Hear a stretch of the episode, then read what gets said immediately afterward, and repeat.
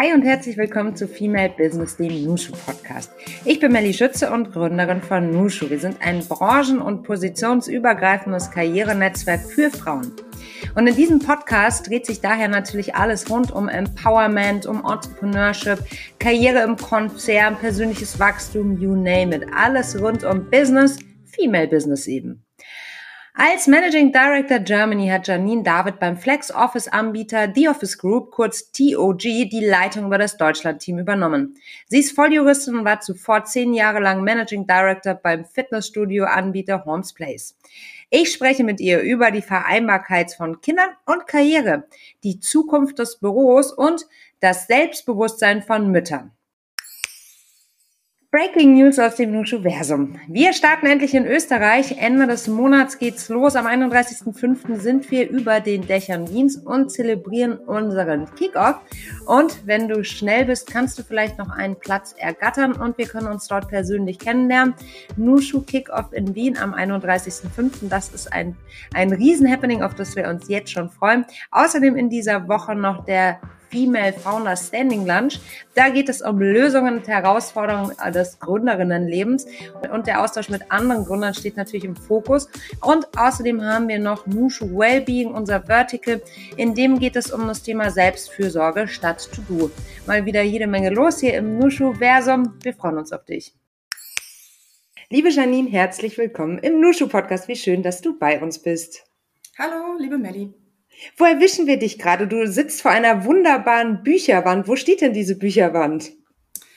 Ja, äh, ihr erwischt mich gerade zu Hause zwischen Kita und Büro. Ich habe gerade meinen kleinen Sohn in die Kita gebracht, ähm, habe jetzt eine Stunde Zeit, um mit euch ein bisschen zu plaudern und äh, danach geht's ins Büro. Also die Bücherwand, ja, steht zu Hause. Die Bücherwand steht zu Hause. Ähm, du hast eine Stunde. Ist das immer so dein Zeitslot oder fährst du normalerweise nach der Kita direkt ins Office? Ähm, ich fahre direkt ins Office äh, in der Regel ähm, und ich bin auch nicht immer diejenige, die die Kinder oder den, den Kleinen äh, zur Kita bringt. Das, wir wechseln uns da ab und deswegen ist mein, mein Alltag gar nicht so ganz strukturiert. Ich mache so ein bisschen auch, wie es gerade passt. So soll es sein. Wir wollen das ja alles gerne äh, möglichst gerecht teilen. Die Frage, die mir, die sich mir da gerade stellt: Wo trinkst du deinen ersten Kaffee und wie trinkst du ihn? Oh, meinen ersten Kaffee trinke ich fast direkt nach dem Aufstehen und ähm, am liebsten mit Hafermilch. Sehr schön. Das geht mir nichts anderes. Ich trinke ihn sogar noch im Bett. Ich mache meinen Kaffee und dann geht's nochmal zum Zeitungslesen ins Bett und dann geht's äh, los in den Tag. Kaffee mit Hafermilch. Besser kann man nicht in den Tag starten. So, kommen wir zu den Karrierethemen, von denen du ziemlich viele zu berichten hast. Gestartet hast du ja als selbstständige Juristin mit einer eigenen Kanzlei, die du bereits in deinen frühen Zwanzigern eröffnet hast. Anschließend hast du auf Seiten eines ehemaligen Mandanten gewechselt und bist Geschäftsführerin beim Fitnessstudio-Anbieter Holmes Place geworden. Und heute bist du MD bei einem Unternehmen im Bereich Flex Office, das expandiert, nämlich bei The Office Group oder kurz TOG. Man könnte sagen, deine Karriere sei ziemlich agil. Branchen- und Seitenwechsel sind Teil davon. Wie kamst du dazu? Also zumindest schon mal ungeplant. Das mhm. alles war gar nicht so geplant, sondern hat sich tatsächlich entwickelt im Laufe der Zeit und ich habe festgestellt, was mir Spaß macht und worin ich gut bin, weil es mir halt auch Spaß macht. Und ähm, ja, habe dann das, was ich gerne mache, mehr intensiviert und ähm, habe gemerkt, zum Beispiel die Anwaltstätigkeit, die macht mir schon Spaß, aber das reine Anwalt sein oder nicht, ähm, jetzt nur die, die ähm, Schriftsätze und so weiter, das war nicht meins, sondern eher so die Beratung und halt auch eher das Unternehmertum und damit war dann der nächste Schritt eben ins Unternehmen und ähm, ja, so ergibt sich das eine und das andere und ähm, ich glaube, ich mag auch Herausforderungen, deswegen kann ich auch mal die Branche wechseln, ähm, weil ich denke, ach, das ist äh, spannend und hat mal wieder neuen Input. Das, das klingt so leicht, wenn du das so erzählst, aber es ist ja schon... Ähm relativ herausfordernd, überhaupt für sich festzustellen, was man gerne mag, finde ich. Also du sagst, ähm, die Beratung hat dir zum Beispiel an der ähm, äh, Justinnen-Tätigkeit mehr Spaß gemacht als sozusagen der schnöde Papierkram, wenn man das jetzt mal so sagen darf. Ähm, warst du dir da immer so sicher darin, was dir richtig Spaß macht? Weil ich finde, die Frage ist auch manchmal gar nicht so leicht zu beantworten.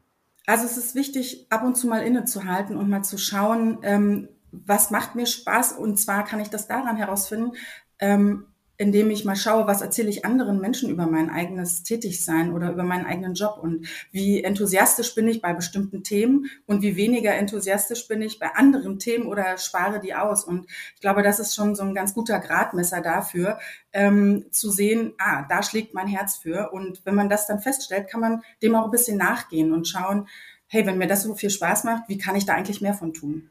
Boah, Janine, das ist so ein simpler, aber so ein guter Tipp. Du hast völlig recht. Wenn man über sich selbst und seine Tätigkeit berichtet, dann stellt man genau die Dinge in den Vordergrund, die man ja auch gerne selbst ausfüllt und auf die man stolz ist. Das ja sehr, sehr, das ist ein super Tipp. Vielen Dank, Janine. Ich glaube, das ist total hilfreich für viele unserer Hörerinnen. Jetzt ist es ja so, du hast dann rausgefunden, okay, das macht mir Spaß, das will ich dementsprechend vielleicht auch intensivieren. Jetzt ist natürlich nur die Frage, will die andere Seite das auch, also potenzielle Arbeitgebende? Wie kann ich denen sozusagen zeigen, worin ich besonders gut bin und dass es mir auch noch Spaß macht? Also ich glaube, für mich ja, ist das Wichtigste Authentizität. Ähm, wenn ich irgendwo hingehe, in ein Bewerbungsgespräch oder auch wo auch immer und nicht authentisch bin, nicht bei mir bin und meine Werte vertrete und das ähm, auch bei mir bleibe und sage, das ist da das, worin ich gut bin. Und es gibt andere Dinge, da bin ich vielleicht nicht so gut drin. Ähm, und die auch sozusagen zugebe und eben authentisch bleibe, dann wird's eh schwierig, weil in dem Augenblick, in dem ich eine Rolle spiele oder irgendwas vorgebe, ähm, funktioniert's nicht mehr. Deswegen ist, glaube ich, einen anderen davon zu überzeugen, eher durch wirklich tatsächlich Authentizität und dem eigenen, wenn es passt, ist gut, dann seht ihr den Wert, den ich mitbringe und ähm, wenn nicht, dann bin ich hier auch wahrscheinlich nicht richtig am Platz. Ha, guter Punkt. Wert bzw. Mehrwert. Wie kann ich feststellen, welchen Mehrwert ich mitbringe? Hast du da Tipps für uns? Ja, also wieder zurück zum Innehalten. Ab und zu mal innehalten und sich mal selbst zu betrachten und zu schauen, ähm, was mache ich eigentlich den ganzen Tag? Ähm, und sind es Dinge, die ich tue, die andere genauso tun? Oder gibt es da ähm, Dinge, die ich besonders gut oder besonders oft oder wie auch immer tue. Und ähm, auf der anderen Seite auch das Umfeld mit einzubeziehen und vielleicht auch mal zu fragen, was ist eigentlich, was macht mich eigentlich aus? Worin bin ich eigentlich gut? Und die Antworten, die man da bekommt, die überraschen einen selbst, weil man die selbst für sich wahrscheinlich am, in Anführungszeichen, normalsten hält. Mhm. Hast du da so richtige Überraschungen erlebt, als du dein Umfeld befragt hast? Also hast du auch Kolleginnen befragt oder nur dein persönliches Umfeld? Wie bist du da rangegangen? Mm, also ich frage eigentlich, also natürlich nicht immer und das ist auch schon eine große Vertrauenssache, ähm, weil man will ja auch da wiederum authentisches Feedback und nicht irgendwas ähm, anderes, aber Schmeicheleien, ähm, genau. Schmeicheleien, genau. Und, das mögen wir nicht, ähm, ja. Aber andererseits, die Freundinnen kennen einen auch. Also ich bin da gar nicht jetzt ähm, so strategisch vorgegangen, sondern es gab immer mal den einen oder die andere. Und manchmal kommt das auch ähm, unfreiwillig. Und gut zuzuhören dann und dann genau gut zuzuhören, was andere sagen. Was hat mich überrascht? Ähm, ja, also mich hat zum Beispiel überrascht, dass ähm, die meisten Leute auch ohne, dass ich mal da nachgefragt habe, gesagt haben, Mensch, du bist ja im Job ganz anders als privat. Ah. Was fängt man damit an? Das ist ja ein höchst interessantes Feedback, aber da muss man ja erst mal was draus machen. Das muss man ja erstmal interpretieren. Ist ja, ja ganz anstrengend eigentlich auch, ne? Also dieses, dieses Feedback.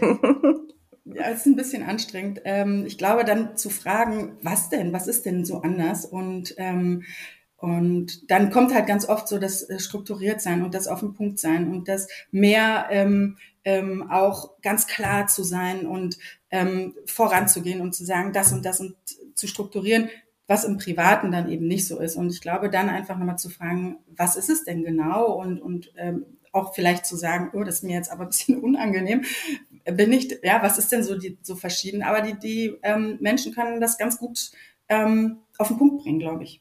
Hm. Meinst du, dass sich der persönliche Mehrwert im Laufe eines Lebens verändert? Ich frage mich nur gerade, wenn ich jetzt, wenn wir, wenn ich jetzt an unsere Zuhörerinnen denke, die vielleicht gerade noch im Studium sind oder ein, zwei, drei Jahre Berufserfahrung haben, die tun sich vielleicht noch ein bisschen schwer zu sagen, das ist der Mehrwert. A, selbstbewusstseinstechnisch und B, weil sie vielleicht denken, sie können noch gar keinen Mehrwert bringen, was natürlich nicht so ist. Aber meinst du, dass sich A, das verändert im Laufe eines Lebens? Und B, dass es dafür ein Startdatum äh, gibt oder kann man das direkt von Anfang an fragen? Also meiner Meinung nach verändert sich der Mehrwert immer. Und vielleicht nicht, also ja, er verändert sich nicht immer, sondern stetig. Er verändert sich stetig, weil ich ja stetig neuen Input bekomme und neue Dinge lerne und, ähm, und jeder startet auch mit seinem eigenen Mehrwert als Kind, als was auch immer. Ähm, auch natürlich junge Menschen im Studium, nach dem Studium ähm, haben möglicherweise einen anderen als später, weil einfach das, was dazu kommt an Lebenserfahrung und auch an Selbstbewusstsein, wie du gerade sagtest, auch an Selbstsicherheit. Das ist gar nicht immer unbedingt das Selbstbewusstsein, mhm. sondern auch die Selbstsicherheit zu sagen, ich habe jetzt eben ein abgeschlossenes Studium, ich kann mich trauen, ähm, zu sagen, ich kann das. Ja, ich, ich habe die Basis dafür und das ähm, die, dieses Selbstvertrauen auch zu haben, das, das verändert sich immer mehr durch Erfahrung, auch vielleicht durch negative Erfahrungen. Und ähm, damit verändert sich dieser Mehrwert auch immer. Und es ist, glaube ich, auch der Mehrwert für verschiedene Leute, Arbeitgeber oder Partner ein anderer als für einen anderen Arbeitgeber oder Partner. Mhm. Mhm. Also es ist nicht linear. Ist nicht linear. Ja, das ist ein, ähm, das ist ein spannender Gedanke, dass je nachdem, in welche Richtung du schaust, auch ja unterschiedliche Stärken von dir natürlich ähm, relevant werden. Ne? Beim einen Arbeitgebenden steht das mehr im Vordergrund, beim anderen eben das andere. Und ähm, so irgendwie auch entlastend, so im Sinne für, für jeden ähm, äh, Topf gibt's einen Deckel. Weißt du, wie ich meine? Genau, absolut. Das ist total entlastend. Und ich glaube auch, wenn man mehr in die Richtung schaut, zu sagen, gerade wenn ich jetzt jung bin und noch schaue, was will ich, was mache ich, zu sagen, es gibt das Richtige, das Passende für mhm. mich zu diesem Zeitpunkt auch. Das muss nicht das für, für immer sein, aber für den Zeitpunkt gibt es das, was mich herausfordert, was mich, wo ich diesen Mehrwert bringen kann. Ähm, und vielleicht ändert sich das mit der Zeit und dann wechsle ich eben in was anderes. Aber ähm, ich glaube, das ist wirklich entlastend zu sagen, äh, es gibt für jeden den richtigen Deckel und man muss da gar nicht so, so nachsuchen, sondern eher auch das so ein bisschen laufen lassen und die anderen auch zu schauen, ob der Deckel passt. Mhm. Hast du das Gefühl, als wenn, würden wir allgemein an Jobthemen irgendwie sehr verkrampft rangehen? Der Gedanke poppte gerade bei mir auf. Also in meiner Generation war das auf jeden Fall so. Es war auch eine mhm. ganz andere Arbeit, Arbeitsmarktsituation. Also als ich nach dem Studium fertig war und auch dann so, es war schon ähm, viel mehr ein Arbeitgebermarkt als mhm. ein Arbeitnehmerinnenmarkt. Und ähm, das ähm, führte schon zu einer großen Verkrampftheit. Und ähm, ich glaube, dass wir gerade in einer Umbruchsphase auch sind. Der Markt ändert sich. Es ist jetzt ein deutlich mehr Arbeitnehmerinnenmarkt als eben Arbeitgebermarkt. Und damit kann man auch ähm, selbstbewusster und ähm, daran herangehen und sagen, okay, wir schauen mal, ähm, ob wir zusammenpassen. Und der, die Verkrampftheit löst sich mehr und mehr, habe ich das Gefühl. Ja, das ist ein super äh, wichtiger Punkt, den du da gerade nennst. Wir hatten auch vor, ich glaube, drei Folgen ähm, äh, ein Gespräch mit zwei ähm, sehr spannenden Kolleginnen von äh, Stepstone. Und da haben wir eben auch über die Marktmacht der Frauen gesprochen und genau über diesen Wandel, der gerade stattfindet, hin zu einer echt mächtigen Position von uns ne, auf dem Arbeitsmarkt. Aber das kommt ja noch nicht so richtig an. Deshalb können wir es jetzt hier nochmal allen sagen. Es ist tatsächlich so, äh, ihr, Schrägstrich wir, sind da draußen heiß begehrt auf dem Arbeitsmarkt. Und es bringt natürlich auch mehr Gestaltungsspielraum mit. Ne? Also das, was du gerade sagtest, so als dieses, ja, es war halt ein arbeitgebender Markt und da musste man sich dann halt auch wahrscheinlich an der einen oder anderen Stelle unterordnen. Das ändert sich ja rasant. Also alle suchen, alle suchen händeringend äh, ambitionierte Frauen, die was rocken wollen, ne? Weil die meisten da ja auch noch ein bisschen Aufholbedarf haben. brauchen wir nicht, brauchen wir nicht, ähm, also ist ja so, ne? Ja. Und das, da, das passt auch gut zu dem, äh, zum, zu meinem nächsten, zu meiner nächsten Fragestellung. Du hast ja zwei Kids, zwei Söhne. Ähm, heute ist es ja leider auch noch nicht selbstverständlich, dass beides geht, Kinder und Karriere. Wie, du hast ja gerade schon gesagt, in deiner Generation, pff, da war das ähm, noch alles etwas starrer. Wie war das für dich damals? Hattest du Role Models, äh, Models für dich, wenn es um das Thema Vereinbarkeit geht? Wie hast du für dich entschieden, dass beides geht für dich oder dass du auch beides möchtest in deinem Leben? Mm, auch hier ähm, war es jetzt nicht geplant im Sinne von, ich wusste nie genau, ob ich jetzt Familie will oder nicht. Das war jetzt nie mein Ziel. Ähm, und ich habe immer so das, ähm, die Meinung vertreten, dass es kommt so, wie es kommt und ähm, mal schauen. Ähm, mir sind, also ich habe keine konkreten Role Models gehabt und habe sie auch immer noch nicht, aber ich bin ähm, seinerzeit und auch jetzt ähm, vielen interessanten Frauen begegnet, die halt mit ihren Werten und mit in ihrem Handeln ähm, mir imponiert haben. Und ich dachte, das finde ich gut, wie die das machen. Und ähm, das war jetzt nicht eine oder mehrere, sondern oder äh, also eine oder äh, eine bestimmte Person, sondern wirklich auf meinem Weg verschiedene Menschen. Mhm. Und ähm, als dann bei mir die, die Frage oder Entscheidung kam, will ich jetzt Familie oder nicht, die habe ich jetzt auch nicht wirklich groß durchdacht. Aber ich hatte unheimlich große Angst davor, dass sich mein Leben verändert und ich die Zügel meines Lebens aus der Hand gebe. Mhm. Und das war wirklich, das saß mir wirklich so im Nacken und ich dachte, oh Gott, nicht, dass ich dann nicht mehr das sein kann, was ich sein will. Und, ähm, und ich glaube, damit habe ich dann dafür Sorge getragen, schon relativ früh und zu überlegen, wie kann ich das eigentlich ähm, organisieren, dass ich trotzdem noch irgendwie ich bleiben kann und dass ich trotzdem arbeiten kann. Also ich habe während ähm, der, der Schwangerschaften, aber auch während der Zeiten, als die Kinder beide klein waren, bevor sie in die Kita kamen, immer gearbeitet und habe immer versucht, das so zu organisieren, dass es den Jungs gut geht, aber eben mir auch. Und mhm. das war, glaube ich, einfach so ein intrinsischer, wirklicher Wunsch, den ich dann verwirklichen wollte. Mhm. Warst du, du warst damals in der Geschäftsführung bei äh, Holmes Place, ne, als die ähm, Jungs ja. gekommen sind, richtig, ne? genau. ne? Mhm. Also schon auch eine sehr, sehr verantwortungsvolle Rolle, wo man dann auch nicht ähm, jetzt, ja, mal eben sagen kann, ich leiste mal halb oder, ne, sondern da musst du ja voll am Start sein, konsequent. Genau, und interessanterweise habe ich mich damals schon gefragt, oh Gott, wenn ich denen das jetzt sage und wie sage ich es jetzt, ne? Und was hat das für Konsequenzen? Hatte ich schon kurz irgendwie im Kopf. Auf der anderen Seite habe ich gedacht, wenn ich jetzt da mich selbst in diese Position bringe, zu sagen, ähm, ich bin unsicher oder ich weiß es selber nicht, bin ich eigentlich ähm, nicht da, wo ich hin will, sondern eigentlich mhm. muss ich hingehen und sagen, pass auf, so ist es. Ähm, und das ist, ich bin dafür verantwortlich, dass beides funktioniert, beziehungsweise im Job bin ich dafür verantwortlich, dass der Job funktioniert. Und, ähm, und wenn ich das gewährleisten kann, dann ist es egal, ob ich ein, zwei Kinder habe oder keine Kinder. Und ich glaube, ich habe dann so mein Mindset geändert und gesagt, nee, ich kann dann nicht ein Gespräch führen oder auch irgendwo in eine Situation gehen, in der ich selbst ähm, in Frage stelle, was ich, was mhm. ich will, sondern zu sagen, das ist es, was ich will und das ist es, was ich mache und, und was ich auch umsetzen kann. Ganz überzeugt. Mhm. Ja, auch Stärke ausstrahlend, ne?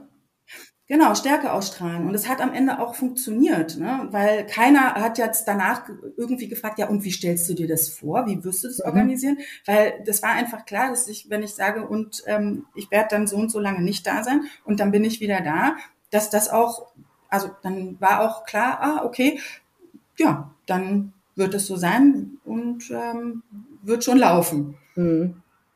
Weißt du, was so, so krass eigentlich ist? Ich habe gerade drüber nachgedacht, als du gesagt hattest, du hattest auch so leicht Bammel, so vor der Situation, du sagst jetzt, oh, ich bin schwanger. Ich meine, das tun ja jeden Tag viele tausend Frauen, ne?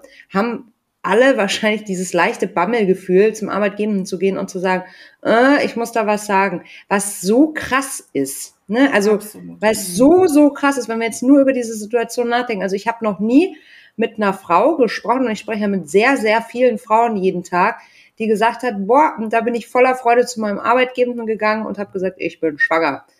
Genau. Ja, und dieses, das ist total krass. Ich meine, jeder Vorstand hat eine Mama. So, wo ja. sollen die denn alle herkommen? So, ne? Also, also ähm, das, das, das zeigt mal wieder nur, wie, wie veraltet, verkrustet die Strukturen sind und wie dringend es ist, dass wir was ändern müssen. Wenn dieser Moment, der ja auch voller Freude sein kann, ne? je, je nachdem, individuell natürlich, ähm, wenn der dazu führt, dass man sich erstmal ja schlecht fühlt. Ne? Mhm. Aber ich glaube, also ich, also ich stimme dazu, weil ich glaube, es geht wirklich den wahrscheinlich aller, allermeisten Frauen so irgendwie ein komisches Gefühl zumindest zu haben. Und äh, möglicherweise liegt es auch daran, dass eben Menschen ja mit Veränderungen auch schwierig mhm. umgehen und man ja eigentlich, selbst wenn man jetzt, also zum, also selbst wenn man ein Gespräch führt, ähm, in dem es um Veränderungen geht, ist, hat man ja auch so ein, so ein, manchmal so ein mulmiges Gefühl. Und ich glaube, dass man einfach auch bei dem Gegenüber denkt oder vielleicht erwartet ähm, oder weiß, mh, hm, Veränderungen, ja, ähm, und wer weiß, was bei dem jetzt persönlich, bei meinem Gegenüber für Alarmglocken bei Veränderungen angehen. Ja, mhm. und ähm, das kann man meistens nicht abschätzen. Mhm. Deswegen wäre es doch schön, wenn man ähm, die Alarmglocke in Anführungszeichen der Veränderung Eltern werden einfach ähm, in eine andere Richtung bringt. Ne? Und eben weiß, dass man, wenn man mit jemandem spricht und sagt, ich werde jetzt Mutter oder ich werde jetzt Vater, zu sagen, hey Mensch, das ist aber schön, ähm, mhm. statt eben auf eine andere Reaktion zu warten. Also mhm. das wäre eigentlich so, was ich mir wünschen würde für die Zukunft, dass man dass da die Gesellschaft einfach ähm, anders oder, oder ähm, positiver reagieren würde. Mhm. Ich glaube, die Reaktionen sind es gar nicht äh, immer. Also ich glaube jetzt nicht, dass ähm, viele Arbeitgeber jetzt sagen, um Gottes Willen, aber ich glaube einfach, die, die verinnerlichte Angst, die ist es, die uns dann, also so Glaubenssätze, die uns dann auch hindern, dieses, was du gerade vorhin gesagt hast, diese Stärke auszustrahlen im Sinne von, es muss sich ja auch nicht jeder freuen, es ist ja auch völlig in Ordnung, wenn man es neutral behandelt. Weißt du, wie ich meine? So, aber dieses einfach, okay Leute, es ist jetzt wie es ist, so, ne? Und äh, wir kriegen das so und so hin und das ist mein Plan. Das ist ja auch schon ein Riesenunterschied im Sinne von einfach Mindset verändern, ne? Mhm. Genau, ich glaube schon, dass es ähm, eben, dass die Haltung wichtig ist und auch irgendwo schon ähm, das äh, Gespräch so weit zu selbst zu moderieren und eben zu sagen, das ist der Plan und so funktioniert's, ähm, ist wahrscheinlich einfacher fürs Gegenüber, als wenn das Gegenüber eben mit der Information alleingelassen wird und äh, vielleicht dann die Person auch noch eine gewisse Unsicherheit ausstrahlt. Ähm, und dann, ähm, genau, ich glaube, man muss es schon selbst in die Hand nehmen und lenken. Dann hat man größere Chancen, dass es ähm, auch am Ende so funktioniert, wie man es sich vorstellt in die Hand nehmen und lenken, das waren schöne Stichwörter. Heute bist du ja Managing Director bei, die, äh, oh Gott, ich sag's immer falsch. Heute bist du ja Managing Director bei TOG, The Office Group, einem Unternehmen, das wunderschöne Flächen anbietet für Coworking und Co. Und du hast ja zum Anfang dieses Jahres, also 2022, begonnen, als die Pandemie gerade so im Abklingen war. Ähm, Finde ich einen mutigen Schritt, weil man ja noch gar nicht so richtig absehen kann, ja, welche Rolle das Thema Office ähm, in der Zukunft spielen wird. Ist das für dich eher ein Immobilienthema oder geht's hier künftig viel mehr um gelebte Unternehmenskultur? Was meinst du? Also ich glaube, dass man die Frage mit sowohl als auch beantworten kann und ähm, dann wird jeder, jede den Fokus legen. Ähm, grundsätzlich, also auch bei The Office Group, beginnt es ja mit einem Immobilienthema, nämlich ähm, Immobilien zu finden, die den Zweck, den wir mit unserem Produkt verfolgen, auch erfüllen kann. Also einen Raum zu schaffen, in dem Unternehmen oder Unternehmerinnen eine, einen Ort bekommen, in dem sie ihr Business aufbauen und florieren lassen können. Und es beginnt mit der Immobilie und die so auch darzustellen und auszubauen, dass es der Immobilie gut tut. Und dann kommt es in die nächste Phase der ähm, Kultur, obwohl wir als ähm, die Office Group natürlich nicht die Unternehmenskultur der Unternehmen vorgeben, sondern wir geben nur die Fläche für eine schöne, florierende Unternehmenskultur.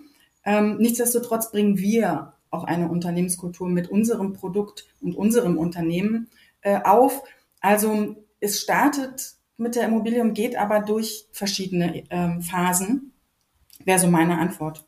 Mhm. Also eigentlich stelle ich mir das fast so vor, als würdet ihr mit eurer eigenen Unternehmenskultur so ein bisschen moderieren oder umarmen, weil ihr ja alles bereitstellt mit einem Flair, mit einer Atmosphäre, die eben dazu einlädt, zu ja, eine Unternehmenskultur vielleicht zu entwickeln, die offen ist, die auf Augenhöhe basiert, die Transparenz ähm, in den Vordergrund stellt.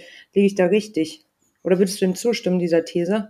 Ja, Finde ich also, höchst spannenden Punkt gerade, weil Du hast ja, genau, du gehst ja in das Gebäude und du, man spürt ja, dass ihr das auch seid. Gleichzeitig bin ich ja auch Mieterin und äh, habe da vielleicht mein eigenes Unternehmen. Wir bringen unsererseits unsere Unternehmenskultur ins Gebäude und andererseits bieten wir genug Raum, den Unternehmen auch ihre eigene Unternehmenskultur zu entwickeln.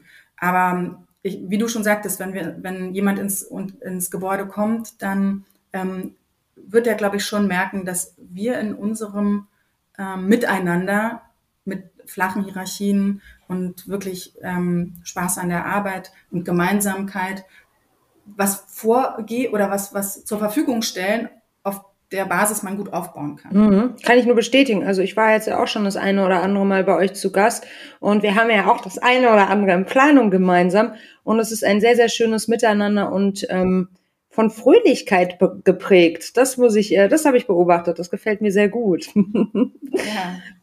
Ähm, ich habe mal hier was vorbereitet. Laut der Deloitte Flexible Working Studie 2020, ist jetzt zwei Jahre alt, aber immerhin, gehen 80 Prozent der befragten Unternehmen davon aus, dass das Homeoffice auch nach der Pandemie eine zentrale Rolle im Arbeitsalltag spielen wird. Denn obwohl fast 50 Prozent der Arbeitnehmenden bei der Arbeit im Homeoffice eine klare Trennung zwischen Beruf und Privatleben vermissen, möchten zwei Drittel von, ihren, äh, von ihnen Homeoffice auch zukünftig als flexible Arbeitsform fortführen. Unternehmen müssen daher im Umgang mit ihren Büros umdenken. Was ist deine Vision in dieser verantwortungsvollen Rolle? Was denkst du, wie wir in Zukunft arbeiten werden und welche Rolle das Büro der Zukunft einnehmen muss, um für Arbeitnehmerinnen attraktiv zu sein? Boah, das ist erstmal eine, eine ganz große Frage mit mhm. ganz viel verschiedenen Möglichkeiten, die zu beantworten aus ganz viel verschiedenen Blickwinkeln. Ähm, ich glaube für mich, also ich finde, das Büro der Zukunft wird ganzheitlicher. Ähm, soll heißen, es ist nicht nur ein Ort der Arbeit, was es aus meiner Sicht früher hauptsächlich war. Es war immer ein, ein Ort des, des auch Socializens und der Kollegen.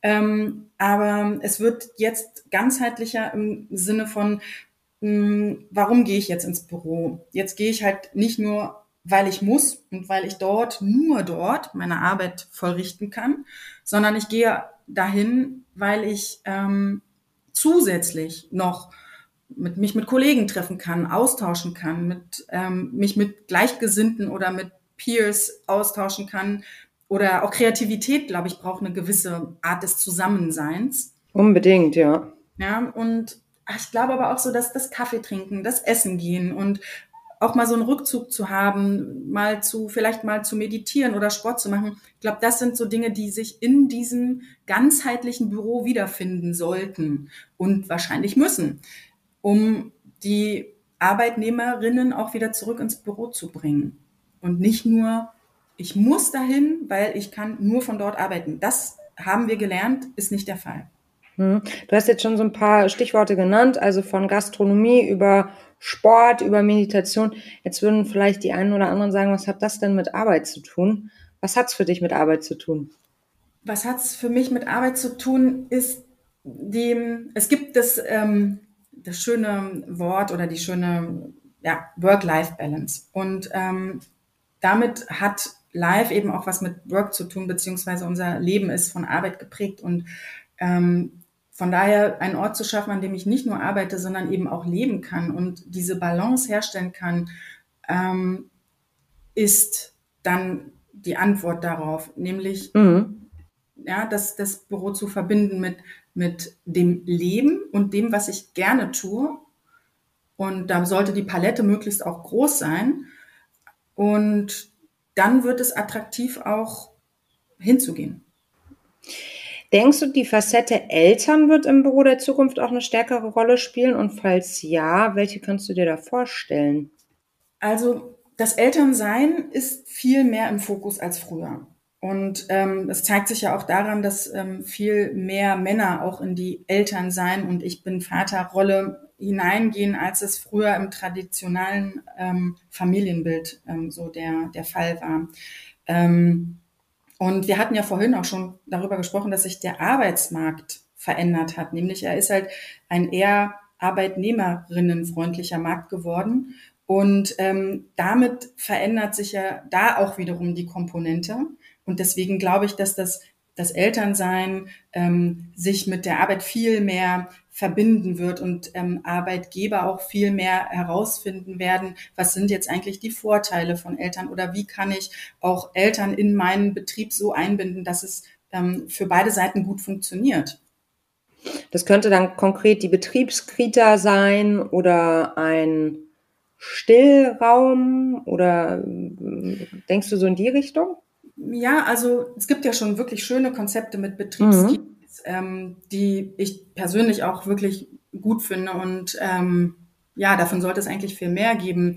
Wir, wenn wir bei The Office Group jetzt neue Objekte anvisieren, dann überlegen wir uns natürlich ganz genau auch, wie ein, ein ähm, unser Produkt, das Flex Office ähm, oder der, der Arbeitsplatz, der Workspace ähm, in der Zukunft aussehen kann. Und ähm, da spielt zum Beispiel auch äh, eben ein Stillraum eine Rolle. Also wir haben in unserem neuen ähm, Gebäude in Berlin einen Stillraum geplant, den wir erst, der hieß Parents Room, wir haben ihn jetzt als Ruheraum bezeichnet, den wir aber mit den Facilities komplett ausstatten, mit einer Wickel, mit einem Wickelbereich, mit einem Kühlschrank, mit einem gemütlichen Sessel und man den eben auch mal als Rückzugsort nutzen kann. Weil ich denke schon, dass es wichtig ist, auch diese Plattform zu geben. Und ähm, das glaube ich auch. Hm. Also ich meine jetzt gerade während, also Entschuldigung, dass ich dir jetzt so und dich so unterbrochen habe, ähm, mir fällt auch gerade ein, also alleine während äh, Corona, als die Kitas zu hatten etc. pp. und es halt einfach auch manchmal nicht ging, ne, die Kinder wegzuorganisieren sozusagen und dann nochmal die Möglichkeit zu haben, gerade die ganz Kleinen mitzunehmen, ohne dass es dann halt, ja, dass man vielleicht ähm, ja, wenn wenn es dann den Schreianfall gibt oder so, dass man dann keine Aus keine Möglichkeit hat, mal rauszugehen, ne? Ich glaube, das muss man einfach, wie du es vorhin gesagt hast, das schöne Wort ganzheitlicher mitdenken, ne? Genau, und die, auch da verändert sich das Leben ja. Und ähm, die Eltern nehmen auch ihre Kinder mal mit, weil es halt anders vielleicht nicht geht. Und weil sie auf der einen Seite ihre Karriere weiter betreiben wollen, aber natürlich Eltern sind. Und äh, diesen Raum muss man halt auch geben. Und desto mehr man ihn anbietet. Ich denke, ich bin auch gespannt, wie, sie, wie dieser Raum genutzt wird und werde auch ein Auge drauf haben. Aber ich denke, sobald man Möglichkeiten bietet, werden sie auch genutzt. Mhm, mhm. Wie ist denn das eigentlich im internationalen Vergleich? Beobachtest du Unterschiede dabei, was ein Büro für Menschen grundsätzlich attraktiv macht und wo stehen wir da in Deutschland? Ich glaube schon, dass es, ähm, dass es Unterschied, global Unterschiede gibt das liegt wahrscheinlich auch daran, dass die Bedürfnisse der Menschen auch global anders sind. Und ähm, das ist jetzt, das kann man sogar schon wieder etwas kleiner runterbringen und sagen, ähm, selbst die Größe der Stadt ist schon relevant, ähm, um andere Bedürfnisse im Bezug auf Arbeit sich anzuschauen. Desto größer die Stadt, desto länger die Wege, ähm, andere Bedürfnisse als halt vielleicht auf dem Land. Und also von daher denke ich, dass, ähm, dass es überall in, in allen Facetten Unterschiede gibt in Deutschland gibt es viele Menschen, die sich bereits mit dem Thema New Work ja, oder eben die Zukunft der Arbeit beschäftigen und vorandenken. Und zwar auch sehr radikal vorandenken. Ähm, und das finde ich auch sehr interessant und sehr spannend zu verfolgen. Und ähm, da sind die Entwicklungen auch wirklich der letzten Jahrzehnte auch wirklich deutlich zu sehen.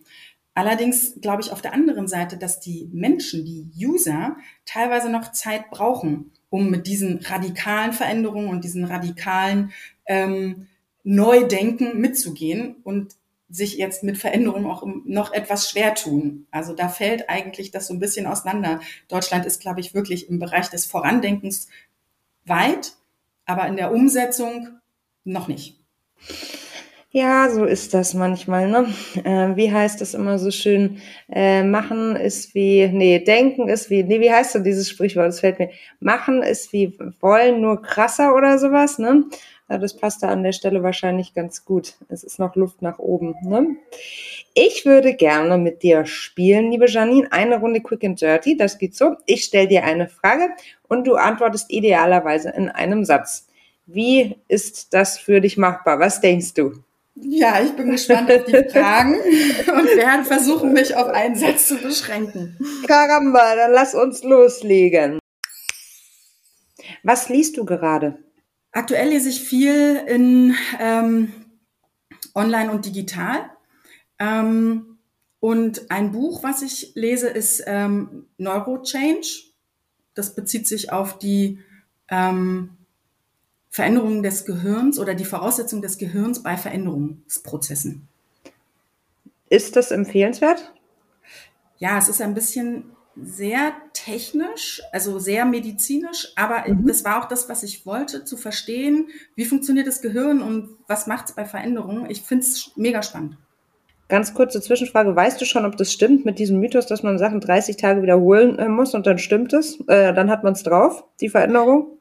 Ha, interessant. Ich weiß nicht, ob es 30 Tage sind, in der Tat nicht, aber ähm, da kommt das Gehirn tatsächlich, also das Verständnis über das Gehirn tatsächlich zu tragen. Ich bin kein Mediziner, äh, weit weg davon, ja, ja. gleich mal voranstellen, falls jemand aus dem Medizinbereich zuhört. Aber ähm, diese, das Gehirn braucht ähm, Wiederholung, um praktisch wie so kleine Wege ja, wie so Trampelpfade zu entwickeln.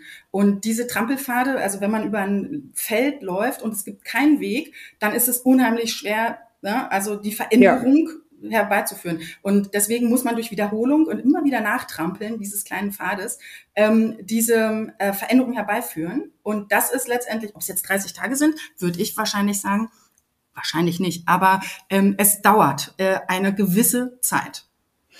Gut, okay, dann lasst uns mal alle weiter unsere Trampelpfade machen. Das ist ein schönes Bild. Das äh, bleibt jetzt im Kopf auf jeden Fall, Janine. Das ist sehr eindrücklich. Was ist dein persönlicher Kraftort? Mein persönlicher Kraftort ist, glaube ich, mein Büro, weil ich mich da wirklich fokussieren und konzentrieren kann und das, was ich machen muss, umsetzen kann. Wen fragst du, wenn du eine berufliche Frage hast? Das ist auch eine gute Frage. Ähm, ich frage in meinem Netzwerk wahrscheinlich die geeigneten, die für mich am geeignetsten scheinen Personen.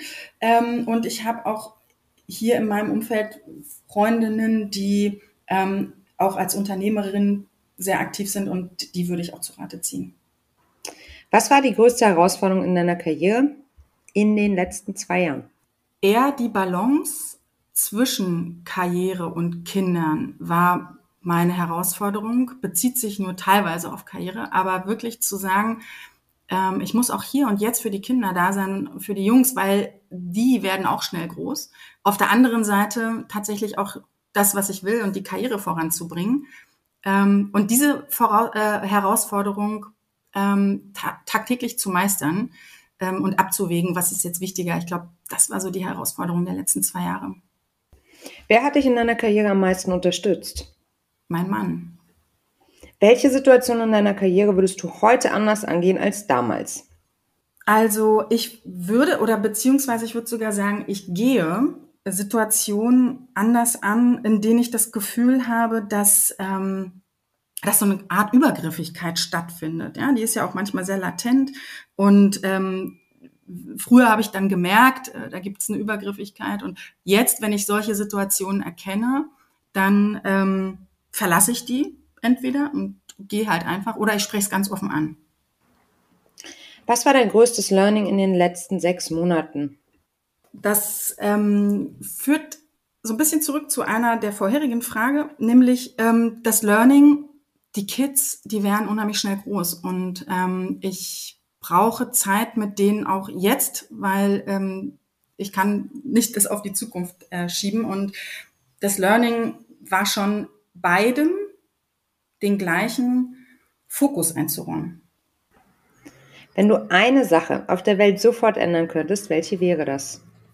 Ich würde ändern und würde mir wünschen, dass die Menschen ähm, verstehen, dass der Umweltschutz und das äh, Thema, ähm, wir haben halt nur eine Welt, ähm, in den Vordergrund rückt und bei ihrem täglichen Tun und Handeln ähm, eine zentrale Rolle spielt. Das würde ich mir wünschen. Wie ist deine Definition von Feminismus und bist du Feministin?